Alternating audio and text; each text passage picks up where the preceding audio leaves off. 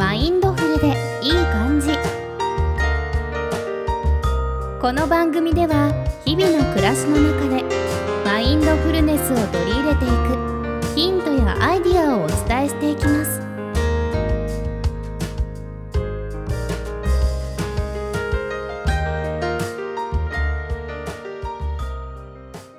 皆さんこんにちは、リサです。マインドフルでいい感じ。本日もよろしくお願いいたします。よろしくお願いします。はい。はいえっと今回はですね、ちょっと番組を始める前に、えー皆さんに一つお知らせがございます。はい。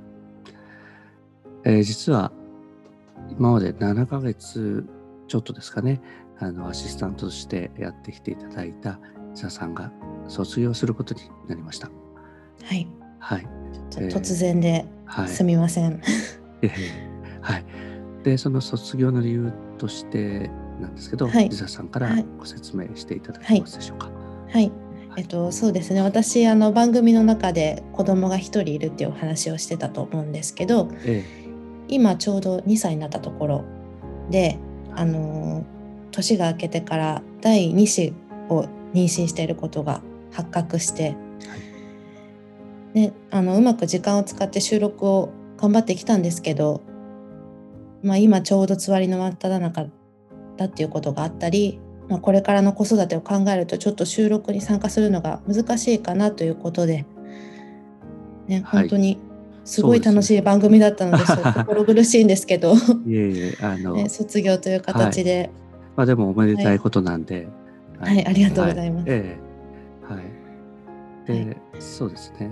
ちょっとそうです。うん。今も体調いろいろと大変な中、あの、はい。いやいや。もう少し頑張っていただいているという形で、はい。すみません、ね。ちょっと無理して、はい。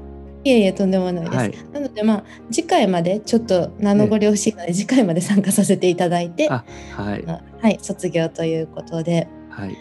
はいありがとうございました。少し早いですけど。はい、そうですね。はい。まあ次回の、え収録をもって、えーはい。卒業ということで、はい。はい、あの今回はその前段階ということで、はい、はい、ねまずはお知らせですね。はい。はい、で番組ねあのー次回はい、私が卒業してからはい。ちょっとどういう感じになるのか、ええすごくなんか私的に不安に思ってるんですけど、大丈夫ですか？そうですね。あの例えば別のアシスタントの方とかも、うん。あのちょっと考えたりしてたんですけれども、はいはいそうですよね。はい。まあ今までの、えーリサさんとやってきた、えー実況シーズン1とはいして一回区切りをつけようかなと思ってるんですね。はいはいはい。で、それ以降は、まあシーズン2として、はいちょっとえー、と趣旨というか企画自体を少し変えてうん作っていきたいなと思っているところです。うんうんどういった企画にされるんですか？はい。いろいろとちょっと考えたんですけれども、時々この番組でも名前が出てきた、うんはいえー河合隼さん、今は亡くなった、亡くなっているんですが、はい河合河合隼さんが怪談集ではい。いろんな、まあ、作家さんだったり、うんいろんな分野の有名な方にはい。子供時代のことをこう話してもらってるっていううん。あなたが子供だった頃という対談集があるんですね。はい。はい、でその本がすごく好きでこう刺激もあってですねうん。こう何度も繰り返し読んでるような本なんですが、はい。はい、そこからちょっとまあアイデアというかヒントをもらって、うん。はい。いろんな方の子供時代の話をこうインタビュー形式というか、はい、何かこうお話を聞きながらはい。で直接マインドフルネスにどうつながるかというのはまだ未知数なんですけども、うん。ただ、まあ、その本にも書いてある通りうん。こう子供時代ってやっぱりなかなかこう自分でも思い出して話すっていう機会があまりないので、そうですね。はい、何か子育てでうん。まあヒントというか気づくことが少しでもあればなという思いです。ああなるほど。はいっ、ていうことは、えっと、私が卒業した後は毎回あの話す方が変わるっっていう感じなんですかね？今はそう思ってます。はい。おお、はいなるほど。はいそれはすごいなんか楽しそうですね。毎回どんな人が来るんだろうっていう。そうですね。うん。まあ、その河合隼さんの本に出てくる方は、本当に超,、超有名人で、へえ。はい、またそれも出てくる谷川俊太郎さん。この番組でもはいはい時々取り上げましたけど、はい。うん。とか田辺聖子さんとか、そういう方の子供時代の話とかすごくいろいろと面白かったですね。あーなるほど。内容もすごく興味深いですね。はい、私がお招きするのは、うん。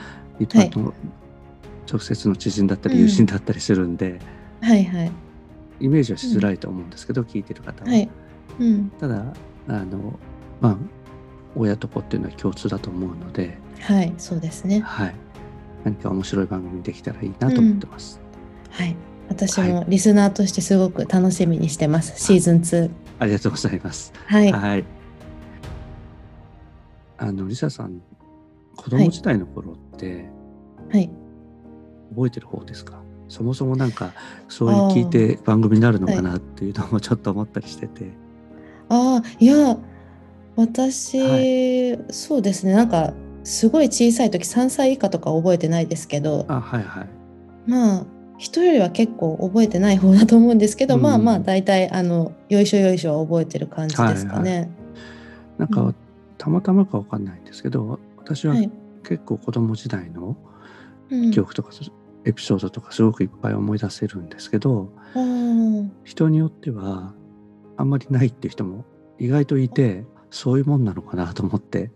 あいやでも私の周り結はい。構覚えてる人の方が多い印象があ本当ですか？あって、私なんかすごいええ。ぼーっと生きてたんだなってすごい 結構思ったりするので ええ。なんかす本当面白くなりそうな感じが私は個人的にはしますけど、はい。